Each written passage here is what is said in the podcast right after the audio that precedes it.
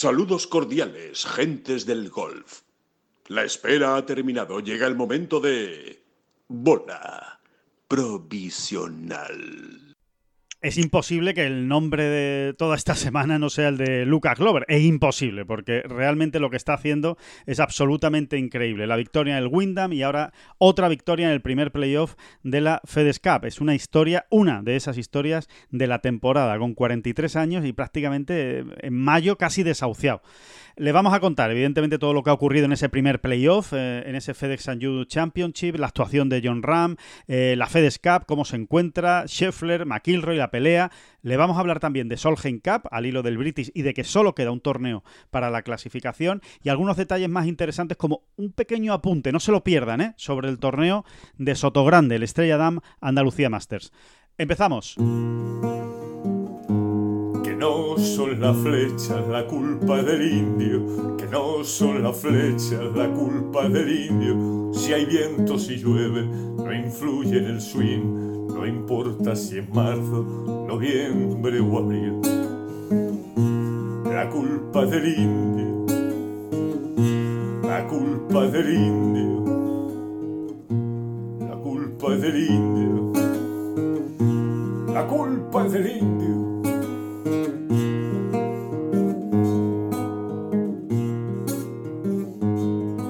Hola, ¿qué tal? Muy buenas, saludos a todos y bienvenidos a esta bola provisional de lunes 14 de agosto, justo después de ese primer playoff con victoria de Lucas Glover y una actuación pues eh, no muy buena de John Ram, para lo que nos tiene acostumbrados desde luego no ha sido una buena semana para el golfista de Barrica. David Durán, muy buenas, ¿qué tal? ¿Cómo estás? Lucas Glova. Lucas Glova. Glova. Glova. Exacto, Glova. Pero mira, antes, antes de entrar en, el mundo Glova, que es, que es de justicia y de. Bueno, absolutamente justificado.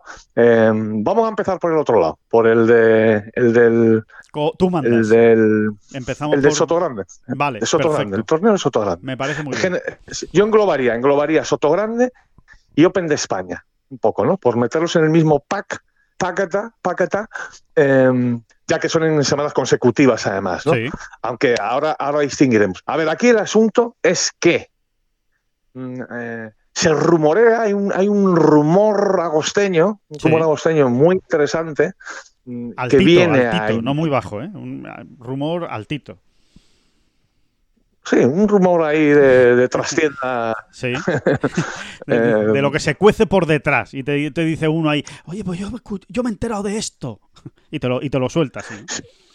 ¿sí? y la cuestión tiene que ver con algo que ya hemos, de lo que ya hemos hablado por aquí, ¿no? Eh, por estos lares. Y es que, eh, vamos ya al grano, eh, y es que em, efectivamente em, podemos tener algún jugador del PGA Tour, iba a decir americano, pero no tiene necesariamente por qué ser americano, eh, del PGA Tour, en, concretamente vamos a decir, vamos a empezar por Soto Grande, ¿eh? que es el, rumor que, más claro nos ha llegado, ¿eh? ese, rumor, ese rumor agosteño, ¿no? oye, que, es como, oye, como han dicho? Sí, sí, como una brisa. Exacto, una brisa caliente, ¿eh? una brisa caliente así, de muy del Valle del Guadalquivir. ¿eh?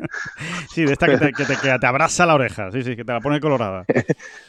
Exactamente, ¿no? Y en, este caso, pues nos ponen las orejas coloradas también de, emoción, ¿no? Claro. Un poco de emoción, ¿no? Es decir, vamos a ver, ¿no?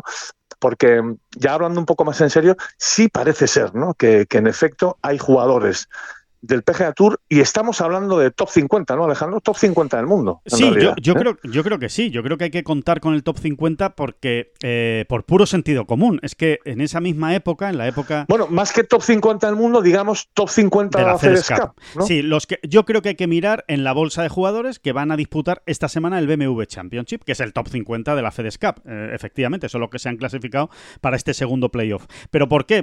más que nada por sentido común. O sea, el rumor es que eh, hay jugadores del PGA Tour que se están pensando muy seriamente jugar en Valderrama, uy, perdón, en Sotogrande, el Estrella Dam Andalucía Masters de Sotogrande.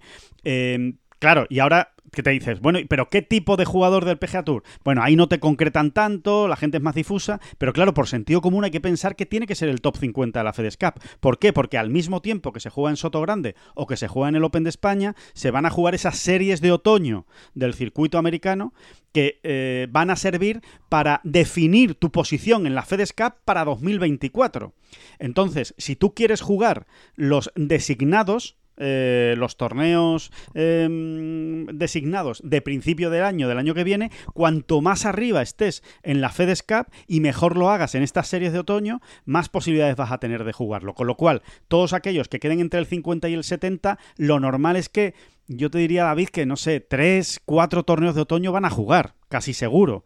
Con lo cual es, difícil imaginarse que entre el 50 y el 70 vayan a dar el salto a Europa. Y ya si tiramos más atrás, si tiramos del 70 para atrás, ya eso te diría que ni de coña, porque es que eso es lo que se están jugando es la tarjeta. Oiga, oiga, oiga, oiga usted bien, hombre. perdón, perdón, que me he dejado llevar por los efluvios. Eh, no, pero efectivamente, que, ya, ya, creo yo que es imposible, imposible porque, eh, porque eso sí que se están jugando la tarjeta y van a tener que jugar esas series de otoño, ¿no? Con lo cual... Bueno, quedemos, quedémonos con eso, ¿no? Eh, hay jugadores, eh, es un rumor que nos llega además por como mínimo dos vías, bastante, yo diría, fiables, mm, o sea, muy a tener en consideración, desde luego. Y, y, eso, ¿no? quedémonos con ese dato. O sea, hay jugadores del PGA Tour que se están pensando seriamente y que están, bueno, mirando, estableciendo calendarios probablemente ya lo tenga más adelantado de lo que ahora mismo nosotros sabemos, sí, eh, que están pensando en concreto en Soto Grande. Nosotros lo ampliamos al paquete, al paquete del Open de España, bueno, pues, bueno, pues por puro sentido común también o, por inercia, ¿no? Son dos torneos seguidos en España y también parece razonable que alguno de estos jugadores eh, pueda hacer la gira española completa, ¿no? En un momento dado, si, lo que tenía era pensado venir a jugar el Open de España. En fin, es, una posibilidad que está ahí, no es, no es una broma, no es tampoco eh, un rumor lejano, no, no, no, es un rumor de Carolina del Valle del Guadalquivir. ¿eh? es consistente, es un rumor consistente y sólido, o sea que apúntenlo porque van por ahí los tiros. Eso es la información, David, esa es la información pura y dura, de, de, que efectivamente se espera que en, eh, en Sotogrande pueda haber eh, jugadores del o algún jugador del PGA Tour y piense sí, sí, sí, exacto. Tampoco, tampoco piense nadie o, espere nadie un tropel, ¿no? Un tropel de, jugadores del PGA Tour eh, haciendo cola para inscribirse, para apuntarse, para, bueno, el lunes. Sería una, lunes en Soto Sería una decisión muy inteligente por su parte, porque a mí me parece que va a ser un torneazo, que me parece que el campo va a ser, es espectacular y que, y que va a encantar a los, a los jugadores que no lo hayan visto nunca. Y estoy convencido, pero convencido, ¿eh, David, de que aquellos jugadores del PGA Tour que vengan a Sotogrande van a repetir. Es que estoy convencido, van a decir, oye, esta me la apunto, esta me la apunto para los próximos años si, si puedo venir. No, lo que te quería decir que esto es, digamos, la, información. Y ahora vamos al juego, porque ya que estamos, ¿no? Ya que nos hemos metido aquí, que estamos en agosto y que estamos ahí con la, con la relajación estival, vamos al juego. Tú que, tú, no sé, yo no te digo que, que, digas qué nombre crees que va a venir, porque evidentemente no lo sabemos, o sea, eso es absurdo, pero por lo menos, ¿cuál te gustaría cuál te haría más ilusión más allá de los Hombre, evidentes, claro. Pues si te viene Scheffler, pues a, todos nos haría ilusión, ¿no? Eh, a McIlroy hay que, descargar, hay que descartarlo, porque McIlroy dijo que no va a jugar nada en, en, Sí, sí, o sea, McIlroy ya, ya, de hecho, de una manera, con una naturalidad pasmosa, ha dado por cerrar su calendario y lo ha hecho público en rueda de prensa, vamos, sin más. ¿eh?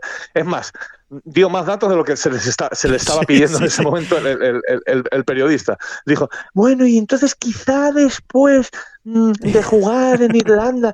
Y el nota dijo, sí, voy a jugar en juego, no sé qué, y luego ya dejo de jugar y juego la final de Dubai y ya no volveré hasta el Dubai Desert Classic a finales de enero. O sea, así del tiro lo dijo, ya está, y os quedáis tranquilos. Sí, y me dejáis en paz. Y me, más o menos le faltó decir, oye, y dejarme en paz ya, ¿vale? Ya, ya lo sabéis el calendario que tengo, ¿no? O sea que eh, a, con McIlroy, ese tachado de la lista, no es posible.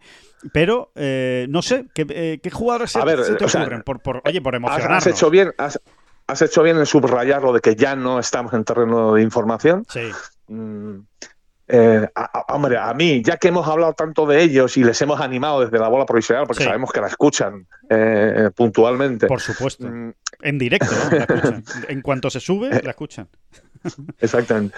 Hombre, eh, eh, a mí me encanta. Yo siempre tengo ahí en, en, mis oraciones a, los nombres de Justin Thomas y Jordan Speed. Fundamentalmente este segundo, Jordan Speed.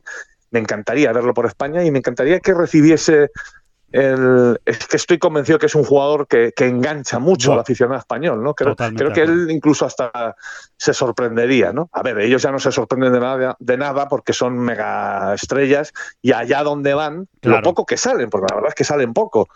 Eh, pues ya reciben todas las muestras de, afecto, cariño y de bueno y, seguimiento en general, ¿no? No creo que en España fuera algo muy distinto, pero quizás sí, ¿no? Quizá notase un poco más de, cercanía, de fusividad todavía. ¿no? ¿Eh? Y, y, luego, mira, no sé por qué me, me, rebota el nombre de Tom Kim, Tom Kim, Tom Kim, Tom Kim, me rebota así. porque, porque tiene nombre de rebote, es que tiene nombre de rebote. Tom Kim, Tom Kim, Tom Kim, Tom Kim. Sí, oye, me parece bien, me parecen dos, dos buenos por nombres. Cierto, hablando, hablando de rebotes, buenas sensaciones de nuevo de la selección española de baloncesto, ¿no? Qué, qué, qué, qué, qué, maravilla. Sí, sí, eh, tanto a ellos, que son los que tocan ahora, como a ellas en general, ¿no? La verdad es que ver a la selección española de baloncesto, en general, es como un. como una. Como una brisa, eh, como, una brisa marina, pero fría, ¿no? No, y como un aval de un buen rato que vas a pasar ahí, ¿no? De ver lo bien que juegan a esto el baloncesto, ¿no? Más allá del resultado te iría. Fíjate. Estoy de acuerdo, estoy de acuerdo. Claro, que tienen las cosas. En fin, es una pura delicia y bueno, lo digo porque como ayer jugamos contra Estados Unidos y, el partido estuvo ahí, bueno, estuvo incluso ahí, ahí. Sí, sí, sí. Pues, Muy bien pues, peleado. Sí, sí, sí. Muy bien peleado y, y sí, es verdad. Transmiten muy buen, transmiten cosas muy buenas. Es una selección que transmite cosas muy buenas, que da gusto, vamos, verla, verla jugar. O sea que, em, eh, sí, hablando de rebote. Por, Tom Sí.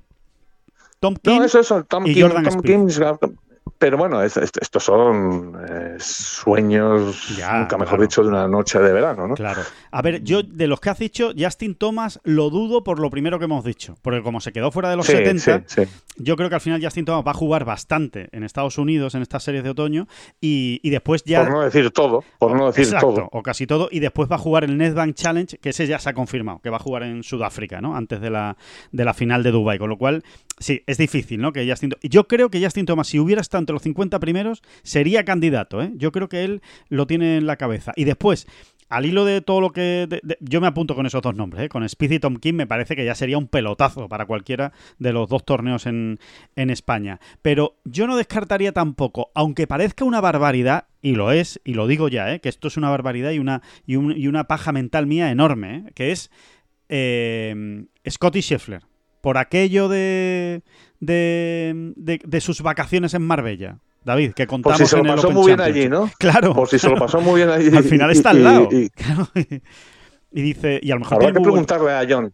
Habrá que preguntarle a John, como han jugado juntos esta semana. Sí, es verdad. Igual, bueno, y en los días previos, pues que te encuentras por ahí en el vestuario, en el patting green, si le ha preguntado, ¿no? Por, por algo de. En fin, mucho no nos iba a decir John, me parece a mí. yo, creo que no. Yo creo que no iba a soltar mucha prenda. A John, a John, a John por ahí no se le suele pillar con la guardia bajada. No, no, no, no. no, Y después otro que yo creo que es evidente, obvio y, y, que creo que a mucha gente le haría mucha ilusión también en España, tipo Jordan Speed, es Ricky Fowler. Me gustaría también que sí, sí. es un poco de ese perfil, ¿no? De jugador que cae muy bien y que, y que seguro que se llevaría muchísimo cariño de la, de la gente, ¿no? Y de los niños. Sí, y luego pues puedes ir... Sí, luego ya es complicado, ¿eh? Luego ya es complicado porque no... Colin Morikawa ha coqueteado un poquito con el, circuito europeo. Sí, hombre, Billy Horschel va a jugar en Irlanda, pero Billy Horschel está en un caso parecido al de Justin Thomas. Ya va a jugar en Irlanda, va a jugar en Wentworth y yo creo que lo siguiente que va a hacer es jugar allí, en, las series de otoño, ¿no? Em, sí, porque no se ha metido y sí, sí, él está en, un problema como Justin Thomas. Claro. Quizá Tony Finau, quizá Tony Finao por aquí. Tony Finao no es un mal nombre, sí, buen amigo de John. Exacto. Ya que se animen los dos el uno al otro y se vengan a jugarlo, Soto Grande. Estaría bien. ¿eh? Estaría bien, sí. Oye, aquí que cada uno piense quién le gustaría ver. Oye, ¿y usted a quién le gustaría ver en el Open de España o en el Estrella Dam Andalucía Master en Soto Grande? Y, y, sobre todo, eh, me gustaría saber la gente, pues mira, yo por ver a este tío pagaría una entrada. Aparte, por supuesto, de John Ram, ¿no? Que todos lo tenemos claro, y de ver a todos los españoles, ¿no? A toda la Armada Española. Pero de esos nombres que estamos diciendo, eh, pues yo sí, yo por este, fíjate, me haría un esfuerzo y me voy a Soto Grande tres días para, para verlo en directo. Em, yo creo que Tony Finau es de esos. Vamos a ver, vamos, a ver. ¿no? Ahí queda, ahí queda el, el, el rumore, rumore. El rumore, rumore. rumore Qué buen tema. Además muy veraniego. Sí, sí. rumores, rumores. Que, bueno, es rumores, pero ya saben, que lleva carga de profundidad, ¿eh? O sea, que tiene, que tiene mucha, mucha base y a ver si pronto ahí vamos a estar, ¿eh? Nosotros vamos a seguir rascando, no se crean que esto lo vamos a olvidar. Eh, vamos a seguir rascando y a ver si nos conseguimos enterar de quién es, o, en, singular o en plural, eh, acabarán viniendo ¿no? a España si es que finalmente vienen. ¿no? vamos con los playoffs, vamos con ¿cómo era? Glova, ¿no? Lucas. Glova. Glova. Pues eh, que, es, impresionante, ¿no? Yo creo que te deja un poco sin palabras eh, todo esto, la historia de Glover de las dos últimas semanas, ¿no? Es. No sé, es verdad que no es la primera vez que se ve en golf, pero tampoco se ve tantas veces. pero es un deporte tan tan increíblemente alucinante para estas cosas, el, golf, de, que te pueda pasar esto, de repente un jugador que en mayo no sabía qué hacer, no sabía qué hacer. Eh, eh, no, sabía ni, ni, ni, qué hacer con el pad, ni, por dónde iba. Eh, estaba perdidísimo en la FedEscap, perdidísimo en el ranking mundial. Y ahora se acaba de colocar David en el puesto 30 del ranking mundial. Lucas Glover, con dos victorias y encima, oye, asomando ahí la patita para la Ryder Cup. Sí, sí, verdaderamente es increíble, ¿no? Eh, hay quien incluso aprovecha este tipo de circunstancias que a veces se dan en el golf, desde luego en el golf más que en ningún otro deporte, te diría, em, para, mm, como, o sea, lo, utilizan como argumento eh, para defenestrar un poco a este deporte, ¿no? en el sentido de decir, veis, si es que al final, al final ah, viene un tío de 43 años que estaba en, eh, que estaba en el sótano y, se los carga a todos. Y dicen, ya, bueno, yo creo que no es tan complicado eh, darle la vuelta al razonamiento, ¿no? Eh, precisamente em, parece absolutamente fascinante mm, que alguien Primero, que creo que vuelva a demostrar, bueno, nuestro famoso, nuestro famoso axioma, ¿no? Nuestro famoso teorema, ¿no? De, que, de que en ningún otro deporte como en el golf hay tanta igualdad y que eso ya de entrada lo que aporta es una eh, competitividad y una y emociones fuertes. Claro. Es, así, ¿no? Totalmente. Es como yo lo veo. ¿Recuerdas aquella famosa gesta de Tom Watson, ¿no? En, sí, claro. En Tamberry, año 2009, British, bueno, jugó un playoff, ¿no? Para ganar con 59 años, en aquel entonces, el, British Open, ¿no? Sí. Lo que hubiese sido su sexto British Open. Em, y se abrió un gran debate ahí, ¿eh, David? De mucha gente que decía, hombre, es que si puede ganar Tom Watson con 59 años, es que el golf ni es deporte ni es nada. Y es, y es, y es, es concretamente todo lo contrario. Es concretamente todo lo contrario. Es, es una de las maravillas que tiene, que tiene este deporte, porque al final eh, puedes competir. Es que puedes competir si te mantienes en forma, si te cuidas, si entrenas y si tienes la confianza suficiente, puedes competir con, mucha, con muchos años. No, y que las habilidades eh, técnicas, si lo queremos decir, pero técnicas que también tienen que ver con la experiencia, etcétera, etcétera, etcétera. O sea, todas las habilidades que uno reúne eh, es la gracia del golf, ¿no? Puedes echarlas a competir contra la potencia, eh, la flexibilidad de la juventud, ¿no? Contra la potencia, el fondo físico, eh, todo de, la juventud, ¿no? Y eso, em, yo insisto, es que por más que lo estudio y lo miro y, remiro, me parece una, una aportación, una ventaja, no, no, no un argumento que pueda utilizarse en contra. Pero bueno, entiendo que entiendo que habrá opiniones para todo. Que tiene que haber gente para todo. al final tiene que haber gente y luego, para todo. Y luego, y luego y siempre insisto en una cosa. Tú ves a Tom Watson con 59 años en aquel 2009 en sí. y dices, y dices, bueno, pues mírale, sí, es un señor, es un señor allí que está jugando al golf. Eh, póngase usted al lado de Tom Watson a, entrenar un día. A pegar bolas. A entrenar un día.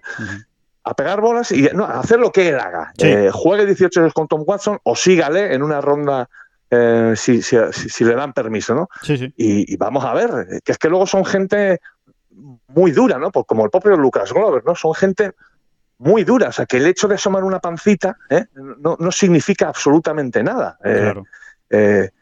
estamos absolutamente encasillados en que los, los, los, los, cuerpos saludables, resistentes, potentes y demás son los, los de las fotos, ¿no? Los de las fotos de anuncio. y es que no es así, y el golf lo demuestra. esto es gente muy ruda, muy fuerte. O sea, Lucas Glover es un, es un, es un Sí, sí, es un, es un, caballo percherón. sí, exactamente. Dicho, dicho, es un buey, es un buey. Eso es. Y Tom Watson, ni te cuento. Eh, sí, sí, eh, eh, es así. Es así, ¿no? Es así. Son gente muy fuerte, mucho más fuerte de lo que puede parecer por lo que uno ve por televisión, ¿no? Eh, eso, eso está claro, es así, porque, porque milagros no hay, o sea, milagros no hay. si, si, están ahí peleándose con Rory McIlroy eh, durante cuatro días por ganar un torneo y, le, acaba ganando es porque eh, a 40 grados, ¿eh, David? A 45 grados y con los pantalones encharcados en sudor, que es como estaba Lucas Glover, es porque tiene mucha resistencia. si no, no lo aguanta y, que pido ese voto de confianza. O sea, para el que nos esté escuchando, por ejemplo, y no, no esté muy, muy puesto en temas de golf, ¿no? O, en, en, este caso concreto del que estamos hablando, del desgaste que provoca un torneo de golf, ¿no? Cualquiera, ¿no? Eh, un torneo de golf de estos señores, o sea, cuatro rondas, con sus rondas previas de, trabajo y entrenamiento, etcétera. Eh, pido ese voto de confianza. Eh, es que nosotros hemos estado allí muchas veces, ¿no? Muchas veces.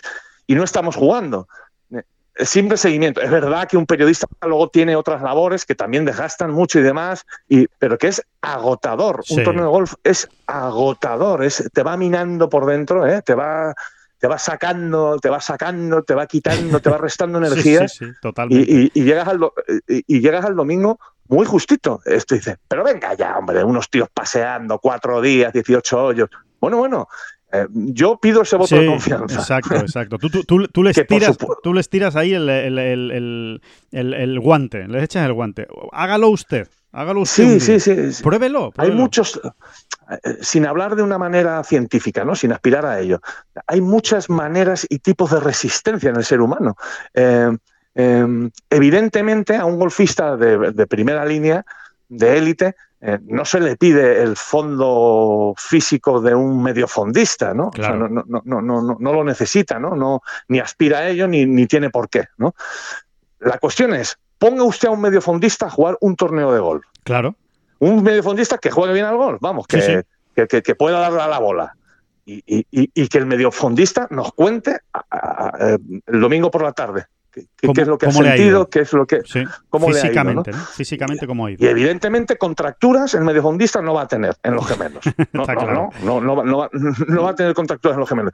Pero probablemente estoy convencido de que te hablaría de otro tipo de desgaste, de, de, eh, bueno, que, que, no conocía, probablemente. Totalmente, totalmente. Es, en fin, que sí, esto es un mundo, la verdad es que es un, es un, es un tema muy rico y que da para mucho. Sí, sí, sí, totalmente. Totalmente. Y que, y que, y que, y que es muy interesante, porque eh, sigue, sigue habiendo gente que.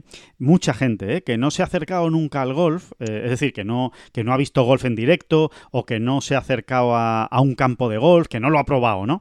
pero que lo ve por la tele, porque es un aficionado al deporte. Y entonces ve muchas cosas. Pues veo, yo, yo veo ciclismo, yo veo baloncesto, veo fútbol y también veo golf. Y, y no terminan de creerse todo esto que tú estás contando, David, que es ese desgaste que, genera una semana de un, de un, torneo de golf que recordemos que para la gran mayoría empieza el lunes, ¿eh? o el lunes por la tarde eh, y el martes ya ni te cuento, ¿no? Desde, el principio hasta el domingo, ¿no? Desde el martes por la mañana hasta el domingo. Y está bien, está bien eh, y, es bueno seguir insistiendo en que, en que lo prueben y que lo, y que lo vean antes de emitir esa opinión, ¿no? contundente, ¿no? Sí, sí, sí, simplemente, simplemente el hecho de seguir una jornada eh, bien completita en el Open de España, por ejemplo, en el próximo Open de España, o, en, o en Sotogrande, ¿no? En el torneo de Sotogrande, estoy ya eh, la semana siguiente. Eh, si uno es honesto consigo mismo y con los demás, que haga la prueba y que nos lo cuente. Sí, sí. Simplemente yendo por, por, por, por, fuera de las cuerdas, ¿eh? Sí, sí, simplemente andando, andando siguiendo un partido de 18 hoyos insisto, uno no va a llegar al hoyo 18 eh, apoyando las manos en las rodillas, eh, exhausto y, sin aire en los pulmones. No, eso no ocurre, pero es un, es un otro tipo de desgaste. Y ahora añádele otras rondas al día siguiente y, otra, y, otra, más todo lo que ocurre entre medias, más todo lo que ocurre entre medias y lo que ya ha ocurrido el martes y el miércoles, etcétera, que son sesiones a veces, pues, o, o sí, sesiones de trabajo de nueve horas al sol o a la intemperie, digamos, de si hace mal tiempo. Mm, cuidado, eh, cuidado porque, porque, porque no hay más que ver las caras de la cara de Lucas Glover, por ejemplo, y parece un leñador o un o, un exacto sí, un parece, parece un hombre que pesca con las manos es lo que parece sí exactamente. Es lo, que parece parece que coge salmones con las manos. no hay más que acercarse a Miguel Ángel Jiménez por cierto, segundo puesto de Miguel Ángel Jiménez de esta semana, sin opciones de victoria, pero ahí estaba eh, nuestro Miguel. No hay más que acercarse, eh, acercarse, acercarse a Miguel y, mirar, mirar el cuello que tiene, eh, la cara que tiene, las manos que tiene, y, bueno, y como, y como eso, yo insisto, desgasta tanto o más, desgasta tanto y tocarlo, y tocarlo, ¿eh? O sea, eh, eh, tú le das una de esas... A ver, ya, tampoco animes. No, no, la gente no tiene por qué hacerlo, la gente no tiene por qué hacerlo, pero, pero si usted ya conoce a Miguel Ángel Jiménez eh, y, da la clásica, tampoco es que Miguel Ángel Jiménez vaya repartiendo abrazos, pero da el clásico, la palmadita en la espalda, ¿no? Ah, Miguel, ¿qué tal? Y te das cuenta, te das cuenta de, lo duro que está Miguel Ángel Jiménez, vamos, que no es, no es ninguna tontería. Y, y, y, estamos poniendo ese ejemplo, ¿no? Pero sí, sí, es así, es así. Está, me parece bien traído todo este, todo este debate para recordarlo. No, lo que te, lo que te quiero decir, eh, volviendo al, símil de antes, tú te das un paseo por, por, por cualquier zona rural donde, pues por ejemplo, la agricultura no sea el, principal medio de vida, eh, y no vas a ver cuerpos de anuncio. ¿eh? No vas a ver tabletitas, ni vas a ver tíos marcando pectorales y con unos bíceps y unos tríceps y unos cuádriceps y unos... ¿eh? ¿Vale? y sin embargo, échate a pelear con ellos en, lo suyo. Échale un pulso, sí, sí, sí. Échale un pulso para empezar. Y échate a pelear con ellos, con su pancita y sus cosas. El señor se levanta a tal hora, se pone allí... Eh, con el lomo, con el lomo doblado. Exactamente, ¿no? Y, y, allá que vamos, y allá que vamos. Bueno, pues a ese tipo de a ese tipo de rudeza, dicho en el mejor sentido, o de resistencia, me refiero, ¿no? Sí, eh, Y, que esto es así, ¿no? Pero bueno. Se entiende perfectamente. No, no, se eh. entiende, se entiende, se entiende perfectamente y se entiende, y se entiende bien. Que em, otra cosa, había otro, otro, eh, no sé, otro aspecto, otro, otra reflexión que me deja a mí el, todo esto de Lucas Glover, ¿no? Y la victoria de este domingo, además. Fíjate, te diría que la victoria en el Windham eh, fue muy sorprendente, por supuesto fue muy sorprendente, solo le, valía ganar y ganó, pero bueno, era como, oye, pues le salió, ¿no? Le salió la semana, desesperado, solo le valía ganar y, le salió todo, pero lo de esta semana... Sí, eso, es una sorpresa, pero no es algo que te, que te tire del sofá. claro, ¿no? exacto, exacto, sí, sí, totalmente de acuerdo. Dicho mal y pronto, ¿no? Exacto. dice, bueno, ha pasado más veces, Pues ya está, le ha salido la semana, viene mejorando, viene haciendo las cosas tal, está ganando confianza, bien, y le ha cuadrado todo en el Wyndham Championship y ha ganado. A mí lo de esta semana me deja perplejo, patidifuso, me deja lo que ha hecho Lucas Glover, que haya aguantado durante cuatro días, además desde el principio arriba. O sea que no es que, no es que de repente se haya hecho un 61 un día y haya aparecido en la clasificación y al final ha sabido rematar. No, no, es que desde el principio estaba arriba, pegándose con todos, eh, viendo y viniendo. Incluso ayer llega un momento en que pierde el liderato con un bogey en el 14 y, Patrick Candley, que está acabando por delante, le supera en un golpe y acaba el tío con un Verdi, forzando el, el, playoff, salvando un par increíble en el 17 y ganando en el desempate, ¿no? A mí, la verdad es que, me ha dejado absolutamente asombrado. Eh, sí, a ver, yo creo, yo creo, vamos por partes, yo creo, yo creo que ha tenido esa suerte de los campeones. ¿eh? Sí. Eh, pero es que es que esa suerte de los, campeones hay que recogerla, o hay que recogerla eh, estando ahí. esto parece un de perogrullo, pero es importante explicarlo. O sea, si ayer Lucas Glover se hace un 75, que a nadie hubiese extrañado tampoco, hubiese, el análisis hubiese sido, bueno, pues también es normal, ¿no? El hombre lleva ahí 10 días a piñón, en fin, eh, la presión, tal, etcétera, ¿no? Pues eh, hubiese sido hasta, fíjate, hasta normal. Si ayer Lucas Gómez hace un 75, de poco le vale todo lo que ocurrió. Para mí lo que ocurrió fundamentalmente es que los cuatro, sus, sus grandes cuatro rivales, según dictaba la tabla al inicio de la jornada, no, no, no, no, no estuvieron a la altura. No lo hicieron. No lo hicieron bien. No estuvieron a la altura en un campo que, que seguía ayer permitiendo buenos resultados. esto es así. es que es que, fíjate, sobre todo me voy eh, a, a, Jordan Speed y a... Taylor Moore. que jugó al par? Taylor Moore. No, Taylor Moore jugó sobre par. Sobre par, eh, incluso, eh, sí, sí, que salía con Lucas, con Lucas Glover. Pues Jordan Speed. Tengo aquí la clasificación, ¿eh? tengo aquí la clasificación y te lo digo ahora mismo. Ah, y Max Homa. Jordan Speed y Max Homa. Sí. Bueno, que eran en principio dos de los huesos duros de roer, jugaron al par del campo, ¿no? No parece normal, no parece normal en este tipo de jugadores eh, y en un campo donde efectivamente jugando eh, ordenado eh, salen, salían verdis. También ayer domingo, ¿no? que estuvo el campo un poquito más complicado, digamos, se había ido secando un poquito, pero, pero bueno, que seguía, lo vimos, ¿no? Seguía admitiendo muy buenas tarjetas. Tommy Friedwood dio la cara, fue el único realmente, pero tampoco, tampoco. No remató. Mm, no remató ni, ni, fue capaz de hacer pues lo que sí hicieron Cantler y, Rory, pero es que claro, ellos venían desde más atrás, ¿no? Entonces, todo eso tiene que darse, ¿no? Y es un mapa difícil que se dé y a, Lucas Glover se le dio, ¿no? Sí, eh, es verdad. Pero, insisto, y encima insisto, si él no hace, si él no hace 69, eh, simplemente por haber hecho una vuelta de par, hubiese perdido el torneo, ¿no? Eh, entonces, mm, bueno, pues esto es, esto, esto es lo que hay, ¿no? Eh, está muy bien.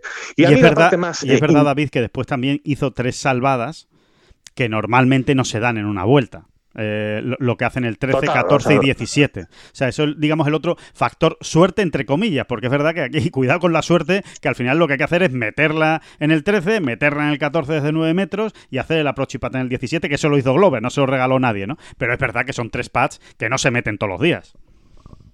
Sí, eso tiene que ver más con el estado en el que él está, en el que él viene, ¿no? de, gran confianza, de el trabajo está hecho, etcétera, ¿no? Y yo creo que te enfrentas a esos, a esos retos concretos de otra manera, ¿no? Más lúcido o llámalo como quieras, ¿no? Y sí, la suerte del campeón, o sea, está, está para él, no está para él la semana y fue salvando todos esos escollos, ¿no? Pero a mí la parte más interesante de todo esto viene cuando Lucas Glover habla ayer después de de, su victoria y deja, claro no, clarísimo que él lo que quiere es jugar la Ryder Cup. A mí, es, para empezar, me sorprendió muchísimo porque no me lo esperaba de ninguna de las maneras. No, no, no, que lo dijera con tanta contundencia, ¿verdad?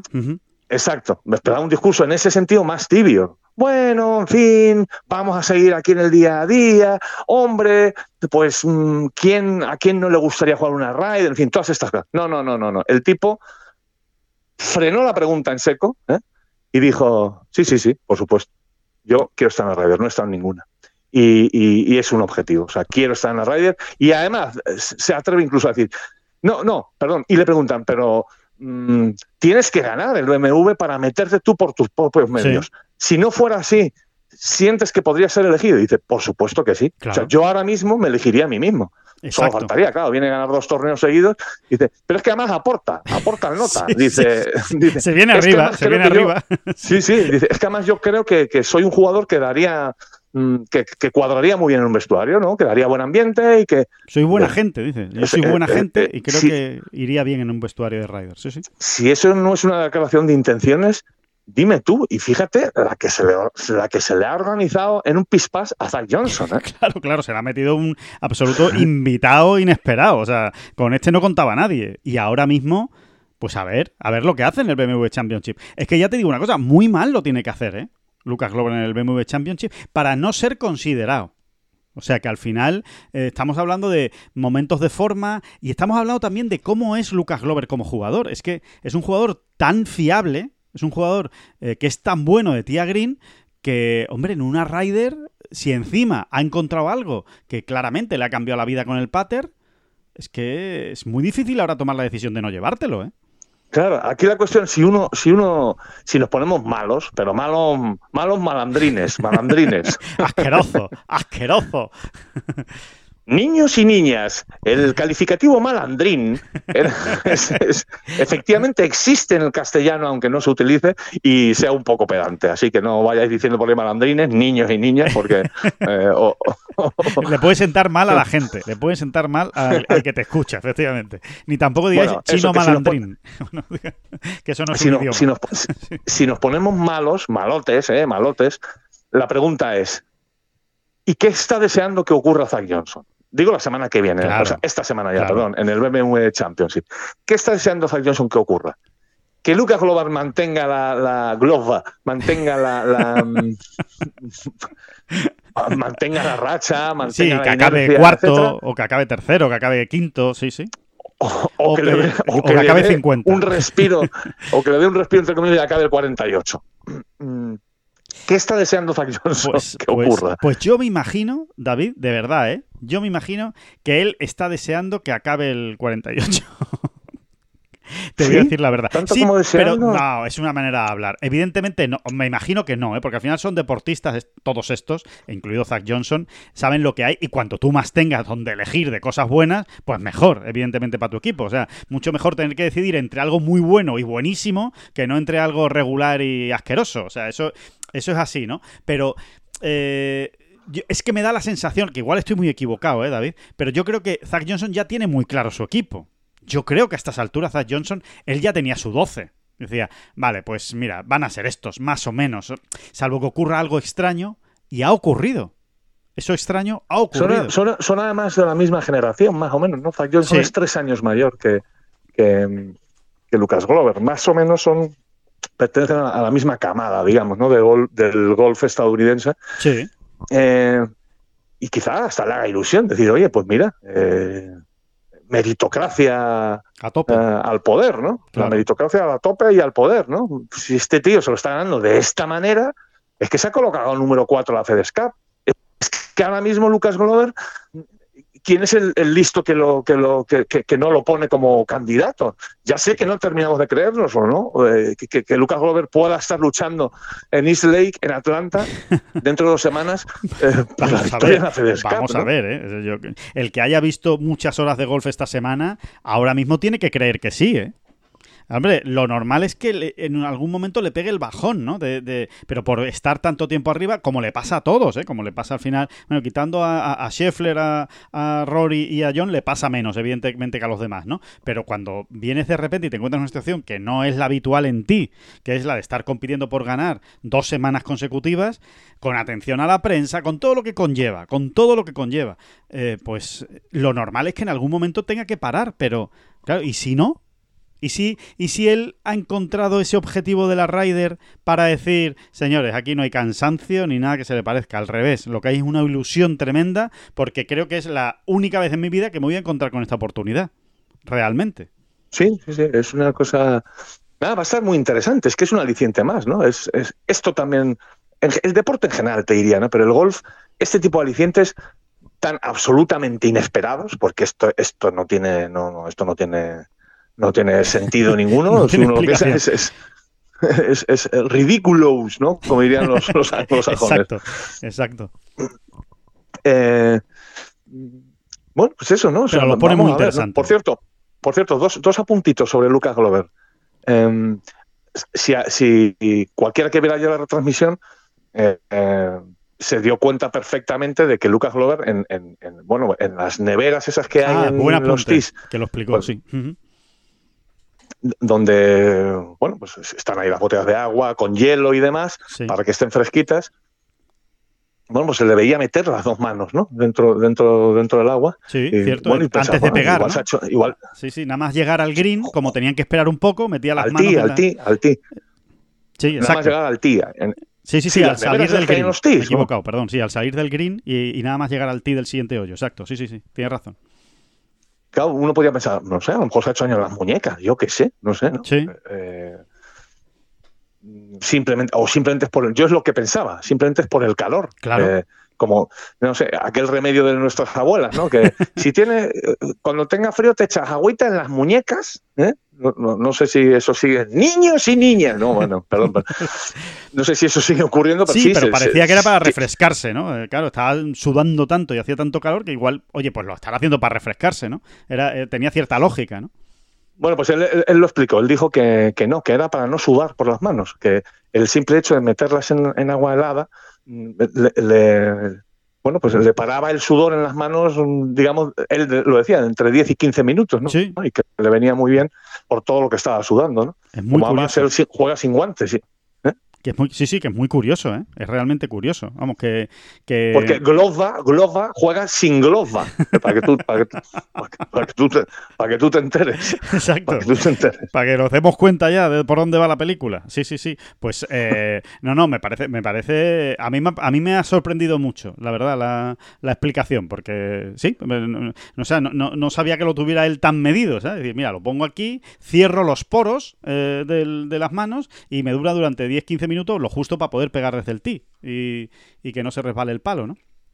Así sí, me dura todo el hoyo, ¿no? 10, 15 minutos, pues siento como que tengo las manos más secas, ¿no? Bueno, pues, pues, pues ahí está el, tema. Eh, normalmente nosotros no solemos encontrarnos neveras con hielo, eh, así que no, por ahí no, hay peligro que empecemos a hacer el idiota todos. En, es lo que te iba a decir, ¿eh? Cuidado, cuidado, cuidado que no veamos a alguno con una nevera, ¿eh? Con una nevera portátil ahora yendo al campo de golf. Cuidado, ¿eh? Que eso puede pasar perfectamente.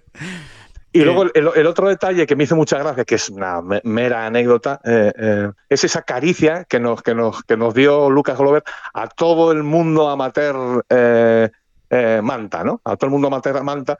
No, te lo digo porque muchas veces los amateurs mantas, o bueno, y no tan mantas, ¿eh? Sí.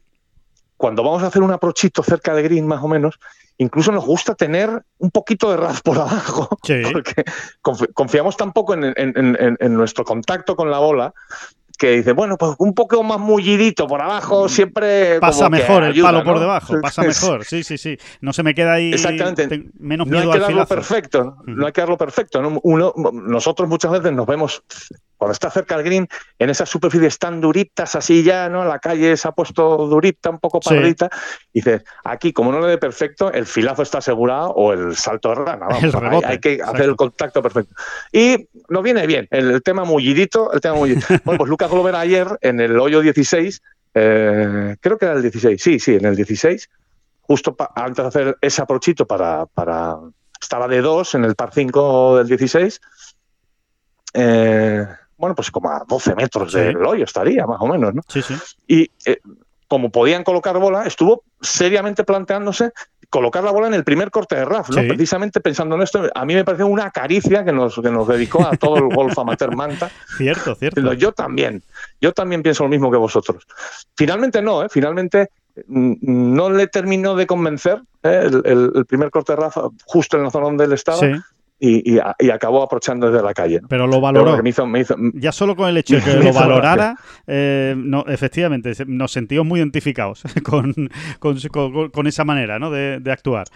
Que mm, David, una, a ver, eh, es verdad que los ejemplos son difícilmente extrapolables, ¿no? Al final, o, bueno, cada uno que haga lo que quiera, pero eh, ¿no crees también que, que, la historia de Lucas Glover debería servir, ahora que está tan de moda, de inspiración para aquellos jugadores pues que no estén ahora mismo atravesando su mejor momento. Es decir, eh, porque después lo explica, bueno, y a Glover le dicen, bueno, ¿y tú por qué? Llegó un momento en que en mayo estaba muy perdido, pero llegaste a pensar en dejarlo. Y dice, no, no, no, en dejarlo nunca, porque yo soy muy cabezón y soy muy testarudo. Pero realmente lo que Lucas Glover está enseñando es que si tú eres muy bueno, y ya lo era evidentemente Lucas Glover, y hay muchos jugadores muy buenos que ahora mismo están perdidos y que, y que no saben eh, lo que van a hacer con sus vidas y, si, y si, van a seguir ni siquiera jugando al golf, eh, que el clic, el cambio, el, encontrar algo, al final no está tan lejos. Yo creo que es una de las oh, oh. lecciones que deja Lucas Glover. Sí, puede no estar tan lejos. Eso, eh, buen matiz, buen matiz. Tan es así, tan es así que a partir de mayo, junio, Lucas Glover no es que empiece a ganar, eso lo está haciendo ahora, pero empieza a ser a, a encadenar resultados muy buenos y muy contundentes. O sea, muy, ahí están, ¿no? Eh, los podemos mirar, Alejandro, si quieres. sí, sí, sí, no. Es que fue así. Él quedó, el vigésimo ya en el Canadian Open. que, que, se jugó, pues creo que en junio, precisamente, es cuando se jugó, vamos, lo, lo, vemos. Pero sí, sí, ese es su primer, el primer gran resultado que él tiene es el, el, el puesto 20 en el Canadian Open. Y ahí estamos hablando, creo que es junio, ¿no? El Canadian Open. Eh, juraría que es el mes de junio, finales de junio. Mira, aquí lo tengo. Eh, exactamente, Canadian Open, efectivamente, quedó vigésimo y se jugó en junio, eh, el, 11 de junio. Sí, bueno, pero antes, antes de eso hubo otro momento, no, no, tan, no, tan no tan elocuente en cuanto al resultado, pero muy importante para él, y es, son las previas del US Open. En las juega. Vale. Em, y y, no, se, no se mete por un, por un golpe, por un pad que falla en el último hoyo, si no me equivoco. ¿eh? Sí, sí. Y bueno, y, se derrumba, se derrumba. No es que se derrumbe, pero salió ahí muy escocido, ¿no? Y sin embargo, bueno, pues en, la charla con su, con su círculo, ¿no? Con su equipo, le vinieron a decir, sí, sí, no te has metido, pero no sabes lo distinto que se te ha visto desde fuera de las cuerdas. Claro. ha cambiado, esto ha cambiado, Lucas, esto ha cambiado. Vale, ahora no, te has quedado a un pad, eh, a un Verdi, a un lo que sea, a un golpe, vamos. Pero tú no sabes lo que ha cambiado. Y, él dice, y esa, esa conclusión me, relajó muchísimo. Me, me, lo hicieron ver, me lo hicieron ver. Y efectivamente había sido así. De hecho, había estado hasta el último momento para meterse, ¿no? En, una previa US Open que ya sabemos lo difícil que es. ¿no? Sí, sí, sí. Eh, y, y, a, partir de ahí, pues va viniendo todo, ¿no? Pero sí, sí, eh, tienes razón, o sea, al final es, es dar con el camino, ¿no? Pues él ya ha contado, ¿no? Estas semanas, pues todo ese proceso, ¿no? Yo creo que lo hemos contado, ¿no, Alejandro? Sí, sí, sí, el proceso con el, con el tema del pater, sobre todo, ¿no? Que, que, tocó fondo y que al final pues le estaba afectando a todo el juego, claro. Él, él tradicionalmente, Lucas Glover, ha sido siempre un gran jugador de tía green, un jugador muy sólido, de coger muchas calles y coger eh, muchos greens y de pegar muy buenos hierros. Eh, casi siempre, eh, si lo revisan ustedes, casi siempre está arriba en las estadísticas de approach a green, ¿no? En, proximidad a la bandera es de los jugadores que más cerca las dejan año tras año. Y, me, refería a esa otra línea de trabajo con el Navy SEAL y demás. Sí, exacto. ¿no? iba a explicar, por poner en contexto, que, ese era el tipo de jugador que era Lucas Glover, pero nunca era un tío consistente con el pater, o sea, no, no le iba bien, ¿no? Con el pater en los... Eh, no, no terminaba de rematar, de aprovechar todas las opciones de Verdi, pero bueno, mal que bien, hasta que, hasta que fue y tocó fondo, o sea, que ya empezó con Jeeps, empezó a, que, a que no sentía, a entrar en pánico, él lo ha contado, ¿eh? Eh, él dice que sufrió un ataque de pánico en Pebble Beach en 2016 en el green del 15, en pleno torneo, que, que no, que no, que no movía el palo, o sea, que no, que no era capaz ni siquiera de, ejecutar el pad, de llevar hacia atrás, hacer el backswing para hacer el, para hacer el pad y que le volvió a pasar también una, una semana después. Y a raíz de ahí, bueno, pues ha estado probando mil cosas, de todo, con psicólogos, con bueno, de todo, de todo, de todo. Y no encontraba la manera, no encontraba la manera, siempre abajo en las estadísticas de Pat, hasta que su agente le recomendó eh, un Navy SEAL, como tú has dicho, David, un marine, que fue un gran jugador de béisbol en la universidad. Eh, y tuvo este mismo problema, eh, un problema de Gibbs eh, con, el, con el bate, perdón, en el lanzamiento de bola, él era un lanzador y que sus bolas, que eran muy buenas, era un tío con mucho talento. Un pitcher, un pitcher, un pitcher. Ah, no, no, el pitcher. Sí, sí, un pitcher. No, no, es un, sí es el pitcher, ¿no? El que lanza. Yo creo que sí. Que hay, que ver, hay que ver nuestra cultura. Yo creo que el que lanza es un de béisbol. No, lo voy a mirar, lo, voy a, lo, voy a, mirar inmediatamente mientras hablamos. Bueno, él era un, un lanzador eh, eh, y era muy bueno, o sea, era, era uno de los buenos de la universidad de esa época eh, y, bueno, se daba por hecho que iba a pasarse a profesional y que efectivamente, pitcher, totalmente confirmado, que, el, que se iba a pasar a profesional y que iba a triunfar, vamos, en el, en el béisbol profesional. Bueno, pues pasa por una crisis de estas y dice, y no sé por qué, de un momento a otro pasé de, lanzar muy bien la bola a que no hacían daño mis bolas. Eran bolas de nieve, eran, no, no hacía daño, no, no, no, y se retiró o sea, él, él no encontró la ayuda, él, no, no encontró a alguien que le enseñara el camino, pero con toda esa enseñanza y después el, hecho de ser marine, ¿no? Que eso vino después, ¿no? Se, se, metió, se alistó a los marines, pasó las pruebas muy exigentes y se. Y, bueno, y, ya a, raíz de eso, él ha ayudado a otros jugadores de béisbol que han pasado por eso mismo, ¿no? A otros pitchers que han pasado por ese mismo problema. Esta historia la conocía la gente y le dijo, oye, ¿por qué no os ponéis en contacto y, a ver qué pasa? Y una de las claves, que a mí es lo que más me gusta de, de la historia, es que en esa primera charla bueno, pues claro, siempre acabamos en lo mismo, ¿no? Al final da la sensación de que el jugador que no mete ni un pad es porque tiene un problema mental, ¿no? Es que, mira, ya se me ha metido tanta desconfianza encima que, mi cabeza no da, que mi cabeza no da y que, y que me falta pues cierta fortaleza mental cuando estoy en los greens. Y, y el Marine lo primero que le dijo es, no, no, al revés. Tú lo que, tiene, tú lo que vas es sobrado de fortaleza mental.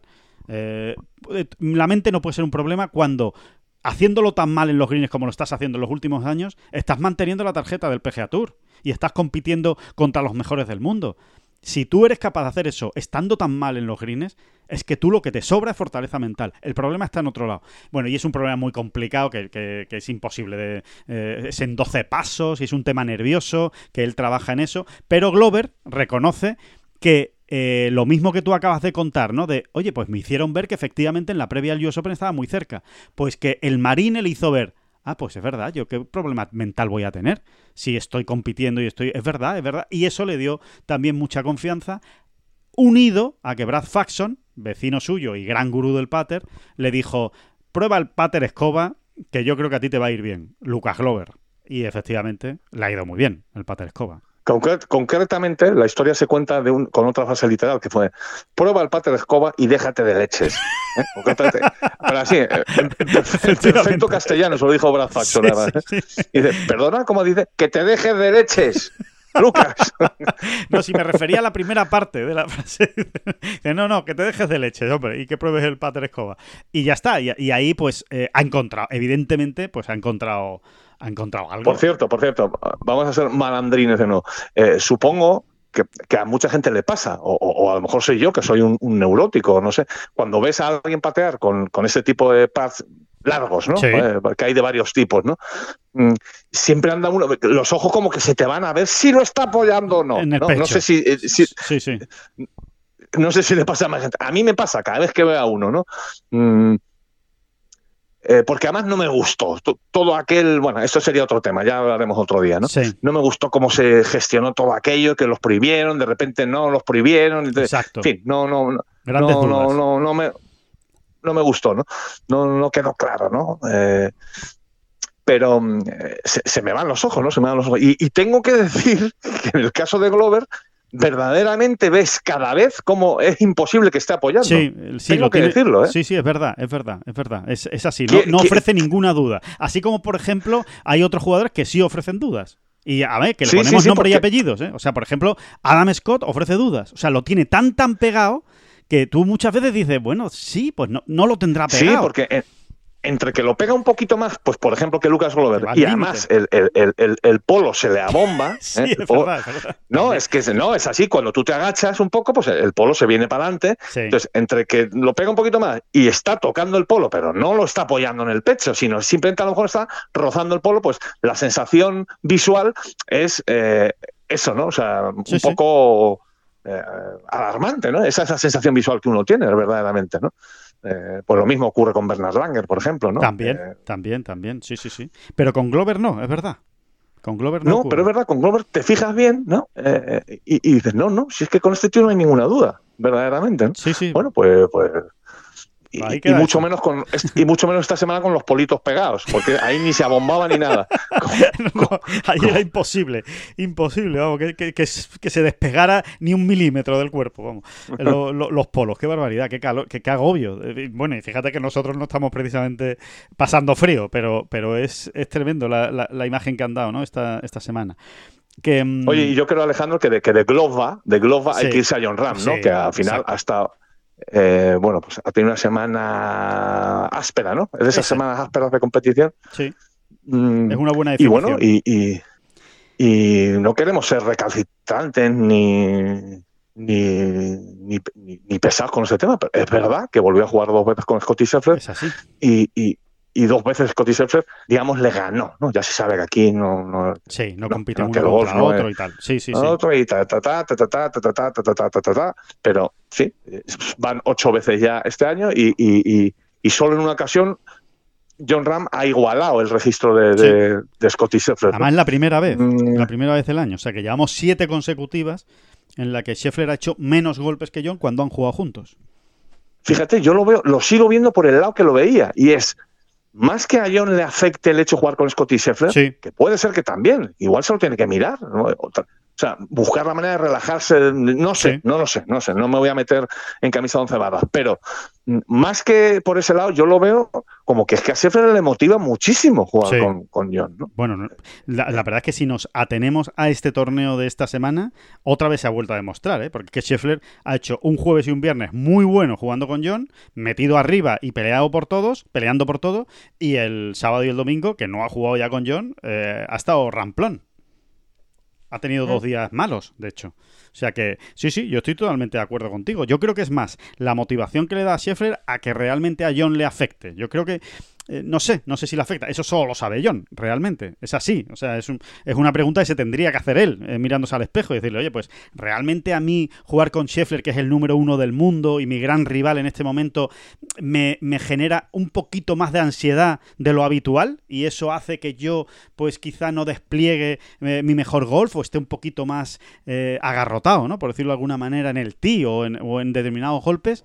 Eso solo lo sabe John, desde luego. Pero los resultados son mm, curiosos. Sí, y, en ese sentido, para echar un poco de picante, hay que decir que no se crean ustedes nunca a un profesional de élite cuando les diga no, si yo, yo en esas cosas no me fijo, no, no, no, yo, yo, ¿qué vas? A mí, eh, jugar con fulanito y fulanito como si juego con zutanito y menganito, no, no, si es que no, no, es un tema que no, no, no, para nada, ¿eh? Oye, para nada, nada, nada, nada. es, normal, es normal. Es normal que mantengan ese discurso porque, porque no se van a echar encima más piedras en la mochila, ¿no? Más, de presión o de, no sé qué o de tal. Pero no, no suele ser verdad. Ojo, ¿eh? que hay gente para todo y es verdad que hay jugadores que probablemente consiguen. Pero es la excepción. Eh, consiguen que no les importe. Sí, pero son. Sí, pero la verdad, la verdad, la verdad que hay de fondo es que sí. sí, sí. Que, que cuando tú has jugado X veces con un jugador y realmente te gana siempre, mm, eh, no es que lo lleven apuntado como objetivo para el año que viene, pero, pero escuece. Que, se pican, que se pican se pican. Y no, y no llevan, y no, que no llevan apuntados los resultados en una agenda, pues también es verdad, no lo llevan apuntado, pero en la cabecita queda, ¿eh? esa idea de que, vaya hombre, yo otra vez con Kitayama. Ah, es, que, es, que, cada vez que juego con Kitayama me pega una paliza. O hago yo 73 y él 66. Es. Y dice, bueno, pues. ¿Qué pasa aquí? Pues, pues sí, sí, sí, totalmente. Pues sí, sí, sí, sí, sí, lo, sí lo llevan ahí medio apuntado. ¿eh? Sí, sí, es, una, es, una, de esas grandes mentiras ¿no? que, que, que, circulan y que se hacen ya como, como dogmas de fe, que es la de, no, no, si yo no sé ni con quién juego mañana, ni me importa. No, no, lo sabes perfectamente, ¿no? sabes perfectamente con quién juegas. Esa es la mayoría, es verdad, estoy, estoy de acuerdo. Ese, ha sido un poco malandrín, David, ahí también, pero está bien, está muy bien tirado porque es totalmente cierto. ¿no?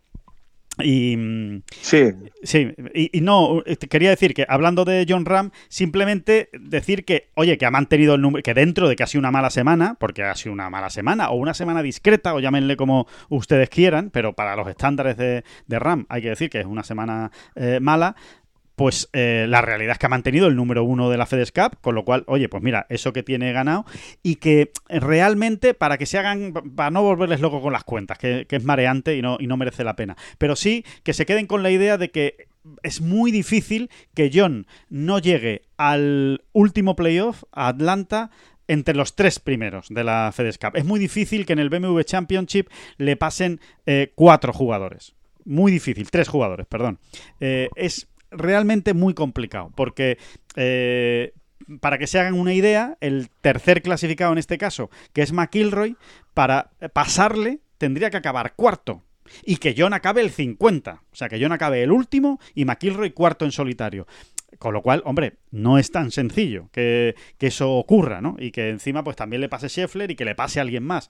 Es muy difícil eso, ¿no? Con lo cual, eh, ¿cuál es la conclusión? Pues que, hombre, que en el peor, peor de los casos, que es ponerse muy en peor de los casos, eh, John va a salir a tres golpes del líder en, la final de Atlanta, ¿no? Más o menos.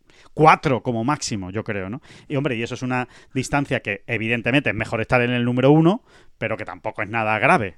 Es subsanable. Sí, y hay, hay quien le da más importancia y quien le da menos. John, este año en concreto, le da mucha importancia a llegar como número uno a la FedEx Cup, porque, porque John eh, eh, es así cuadriculado en ese sentido y, y, además tiene toda la lógica. Es decir, a ver, yo ya he probado todo lo otro y yo lo que quiero es llegar a Atlanta con dos golpes de ventaja sobre el siguiente.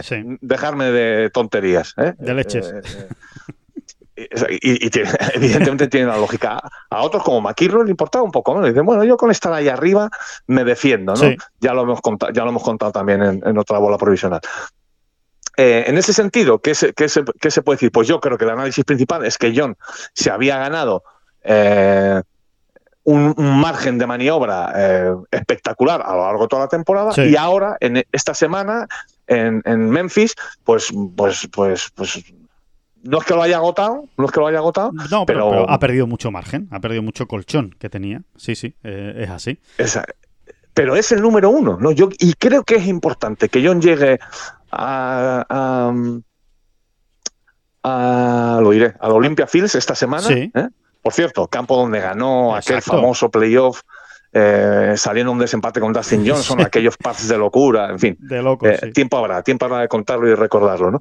Pero, yo creo que, fíjate, creo que sí es importante que este colchón que él se ha ganado durante el año le haya servido para esto, para, para llegar número uno y, y jugársela. Y Estoy absolutamente convencida más de que John va a dar la talla va a dar su mejor versión esta semana y, va a llegar como número uno a Atlanta. Estoy convencido también por, por lo que ocurrió el fin de semana en Memphis, ¿no? Por lo que ha ocurrido, ¿no? Porque se le vio más en control. O sea, él, no es que fallase en muchísimas calles, pero se metió en problemas serios. Eh, eh, y con el driver no estaba cómodo. Y sin embargo, yo creo que el sábado y el domingo ha sido otra cosa. Más allá de calles cogidas y Green en regulación. Si tú hablas de las sensaciones, ¿no? De las sensaciones del jugador, que tú lo has visto, o sea, se le ha visto más cómodo, ¿no?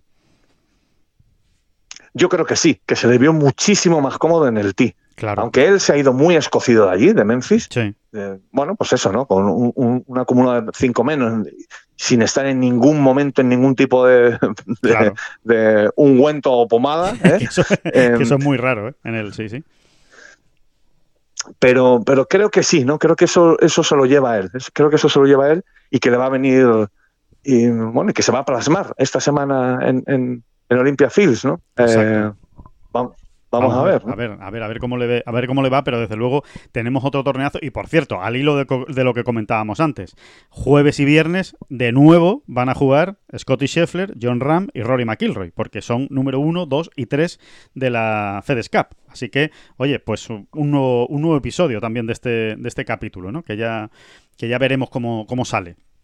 Que, mm, eh, David, eh, el otro asunto que íbamos a tratar en esta bola provisional y que tiene que ver, pues, eh, digamos, con los rescoldos que deja el British Open femenino, el último grande del año, ¿no? Ya lo comentábamos el lunes, el jueves, perdón. Bueno, pues lo ha ganado Lilia Bu, eh, que esto significa pues que es la primera jugadora, cuidado, ¿eh? la primera jugadora desde 2019, ¿eh? de los últimos cuatro años, que consigue ganar dos medios en el mismo año. Y desde que apareció el Evian, solo hay tres jugadoras que han ganado más de un grande en, un año, que realmente es que es muy complicado, que son Invi Park, Jin Jaung Ko, es decir, las dos coreanas, y ahora Lilia Bu, que Abu, Abu, Abu,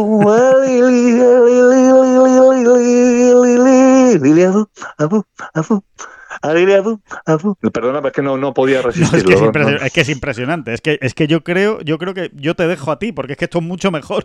De verdad, ha sido impresionante. Me he quedado absolutamente alucinado. Es que es perfecta. La canción le va a Lilia No había caído. Sí, sí, sí, sí. Además que es que la, le podemos ver llevando el, ritmillo a ella, ¿eh? sí, sí, sí, sí. Abu, abu, abu, Impresionante el tema musical de Lilia Bus, es impresionante. Que mm, bueno, pues eso, que el que bueno, que ha ganado, que simplemente, ¿no? Que, ha ganado también pues el, ranking de los medios de este año y que bueno, pues que evidentemente pues se ha ganado el derecho de no te diría ir como líder del equipo americano de la Solheim Cup, pero bueno, hay ahí, ¿eh? con Nelly Corda. Desde luego la temporada de Lilia Bu es mejor que la de Nelly Corda y ahí ahí van a estar eh, las dos pues eh, llevando el estandarte, ¿no? del golf estadounidense que ha ganado haciéndose un Harman, por cierto, David, porque es que ha sido eh, tremendo, ¿no? Eh, sobre todo el fin de semana, absolutamente inabordable. Lilia Bu, a pesar de los esfuerzos de Charlie Hull, que me ha gustado muchísimo verla ahí a la inglesa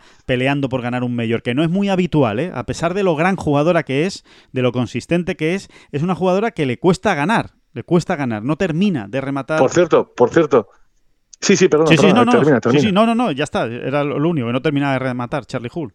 Dime, dime. No, que, que mira, tiene algo que ver con eso Charlie Hull, no mucho, pero bueno, y esto de, de, de Boo. Sí. Mm, pero yo soy de las personas. El mundo se divide en dos. No, bueno, no, en este caso no. Yo soy de las personas que lleva meses en el fondo pensando que la, que la Solheim va a ser un festival europeo. ¿eh? Sí. Em, a ver, eh, no creo tampoco que sea un, un, pensamiento mm, escandaloso o escandalosamente. Eh, no es lunático. No es lunático, sí, sí, sí, está claro. Exacto. Pero. Te has asustado con el British. Te has asustado con el British. No, de Lilia Bu. Hombre, el British, el British te da que pensar, la verdad. No solo Lilia Bu, sino mira las banderitas estadounidenses que hay allá arriba, ¿no? Sí, sí, en, en, un campo que no es su medio normalmente, ¿no? Sí, sí, sí. Eh, Además, jugadoras que van a estar ¿eh? en la, en la Es que considero que, creo, no sé por qué estoy convencido de que hay mucha gente como yo, que vamos a asistir a esa Solheim un poco como, venga, venga, que vayan pasando los partidos y vamos a ir sumando. Venga, vamos a ir sumando ya. Y vamos a cerrarlo prontito, vamos a cerrarlo prontito, ¿no? y, cuidado, ¿eh? Cuidado, ¿no? Eh, sí, ha habido... vamos, a ponernos, vamos a ponernos serios todos porque, porque va a haber que empujar, va a haber que empujar. A ver, empujar lo que sí de empujar van a empujar las jugadoras en, el campo, está claro, ¿no? Sí. Pero, pero. Sí, que va a haber que animar.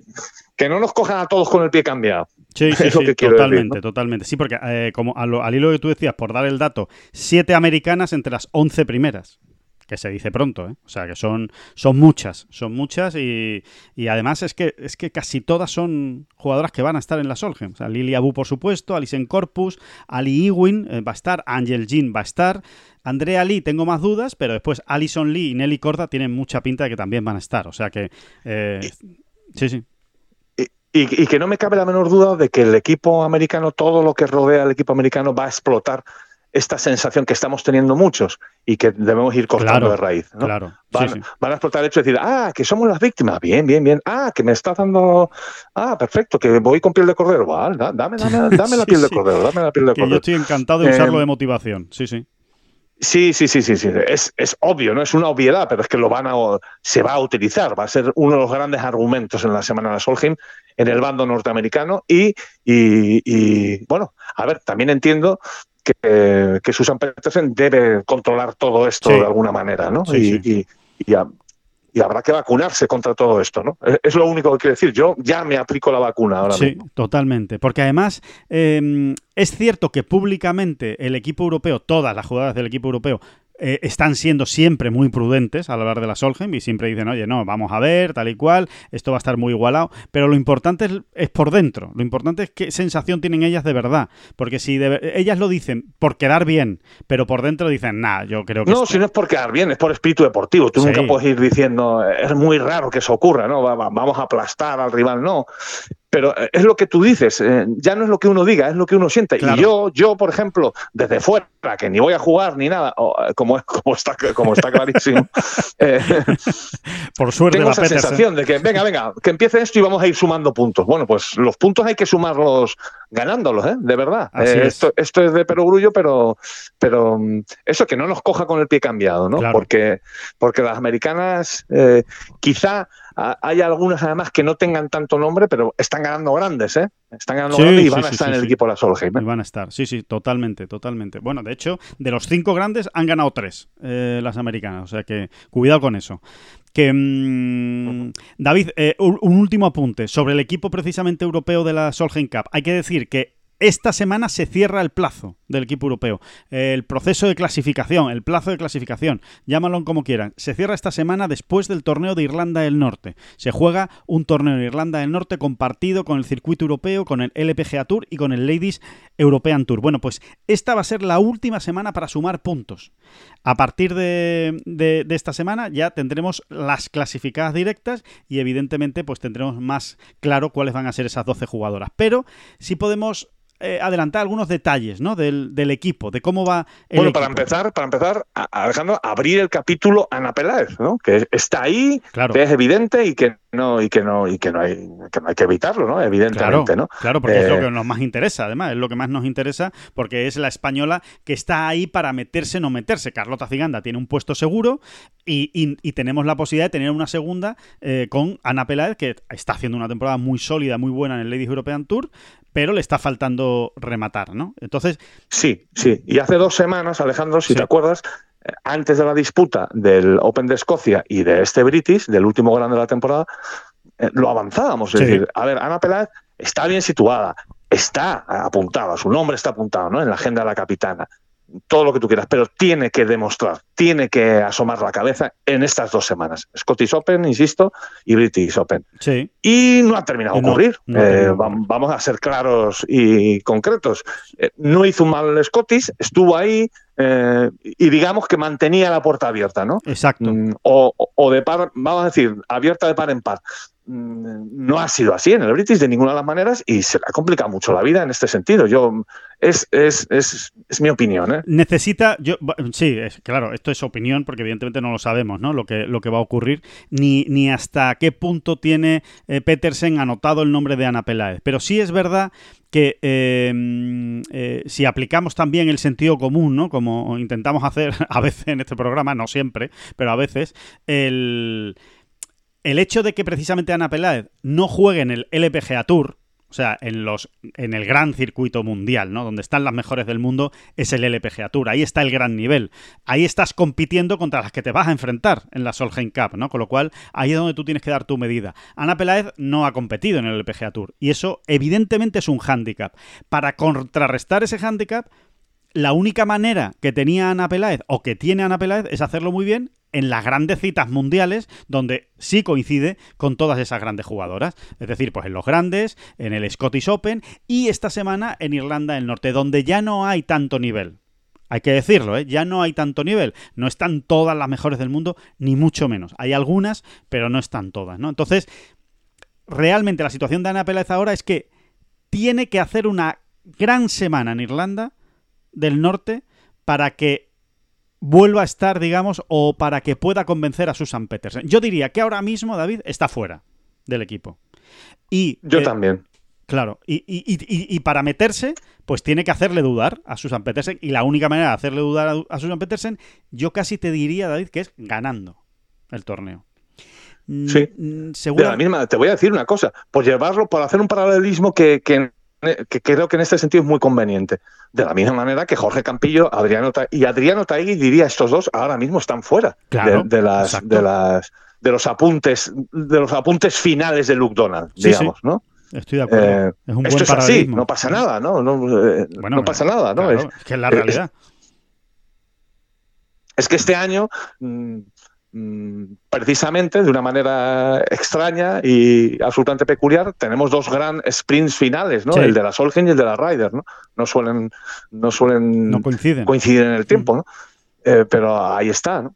Sí, totalmente, ¿no? Mira, podríamos decir, David, que hay 11 jugadoras prácticamente seguras en el equipo de, Europa, por lo que sabemos, por lo que te acaba contando por aquí, te acaban contando por allá, por lo que ha dicho Susan Petersen. dinos, dinos, dinos, pues, Mira, yo creo que las 11 jugadoras que están ya clasificadas, o, o que hay que darlas casi por hecho, son Maya Stark, Celine Boutier son las dos que están clasificadas por los puntos europeos. Y después Leona Maguire, Georgia Hall, Charlie Hull, Lynn Grant, Carlota Ziganda y Anna Norquist. Estas son las ocho jugadoras clasificadas ahora mismo y que difícilmente se van a salir de aquí. O sea, lo normal es que efectivamente acaben estas ocho entrando por clasificación. Y a partir de ahí hay cuatro elecciones. Bueno, de esas cuatro elecciones hay dos y media, tres. Quedan en Jundia, aquí viene en Jundia, Alejandro. Aquí, es donde puede entrar Ana Peláez, claro, aquí es donde tendría que entrar Ana Peláez, ¿no? Ahora mismo. Entonces, em, como tú dices, ¿no? La enjundia. Pues el... hay dos que son prácticamente seguras, que son las dos siguientes en el ranking mundial que no están clasificadas, que son Madeleine Sackstrom, que ocuparía, digamos, el puesto noveno, y Gemma Dryburg, jugadora escocesa, que es la 50 del mundo en este momento y que ha ganado este año en el LPGA Tour. Y que además ha hecho un buen Scottish Open y ha hecho un buen British Open, sobre todo el British Open. Bueno, pues ahí ya tenemos a 10. Faltan dos más.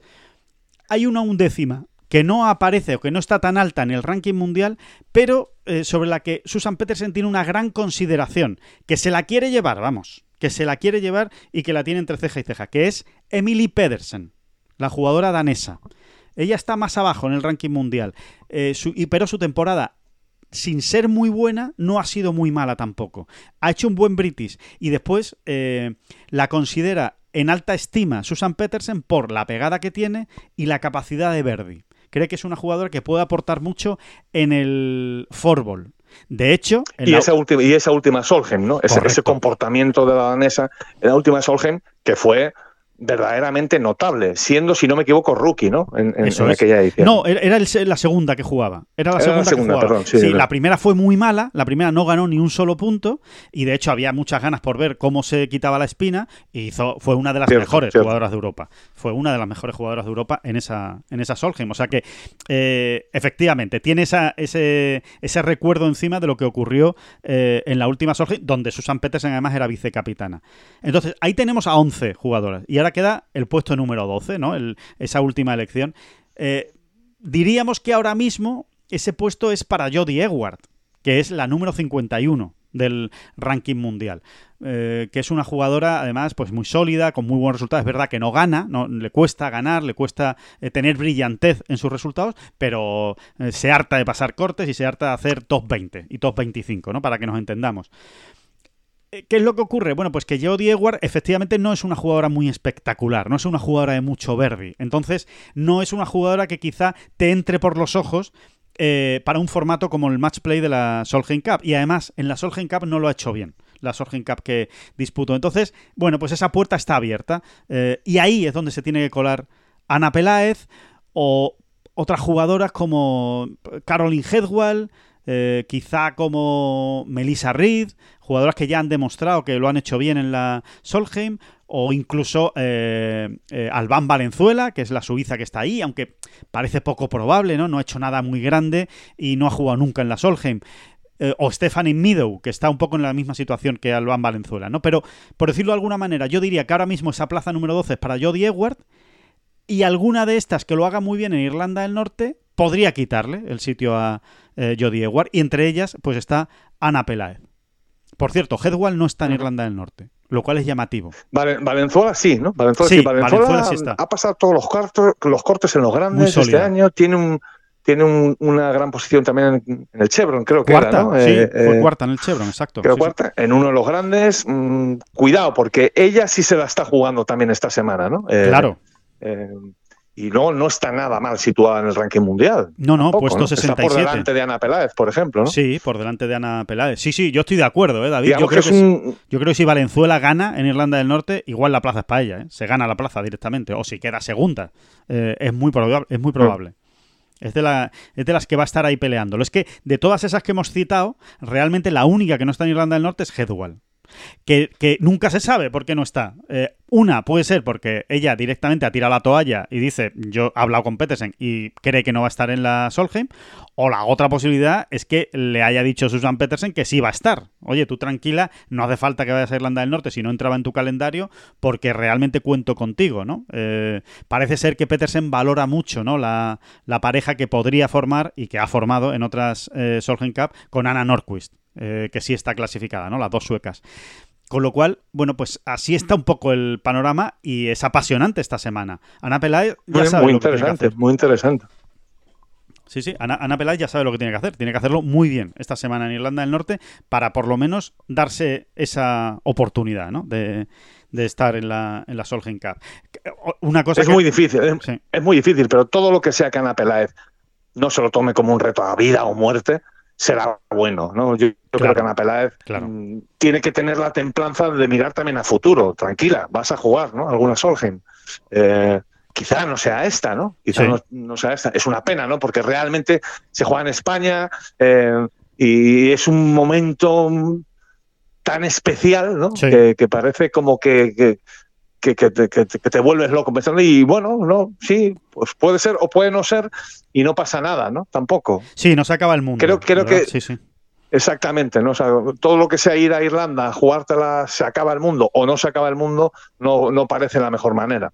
Totalmente, totalmente de acuerdo. Esa es una gran filosofía que, debería, debería tener ¿no? esta semana Ana Peláez.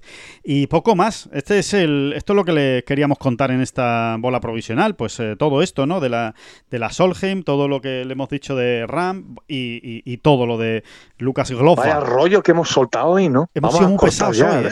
Hoy hemos sido muy pesados. Sí, sí, sí. se nos ha ido de una, de una, Escúchame, que se de nos una puñetera vez, por, favor. Que se nos ha ido a la hora y 20 el podcast aquí en pleno de Verdad, de verdad, que tiene más pesado. vamos a cortar. Que nos vemos en el próximo juego. Que muchísimas gracias a todos. Y muchísimas gracias, David. Adiós, hombre. Adiós, adiós.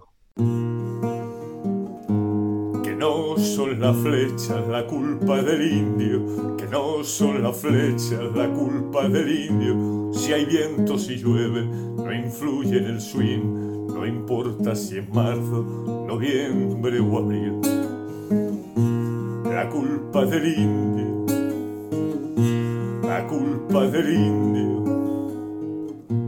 la culpa del indio, la culpa del indio.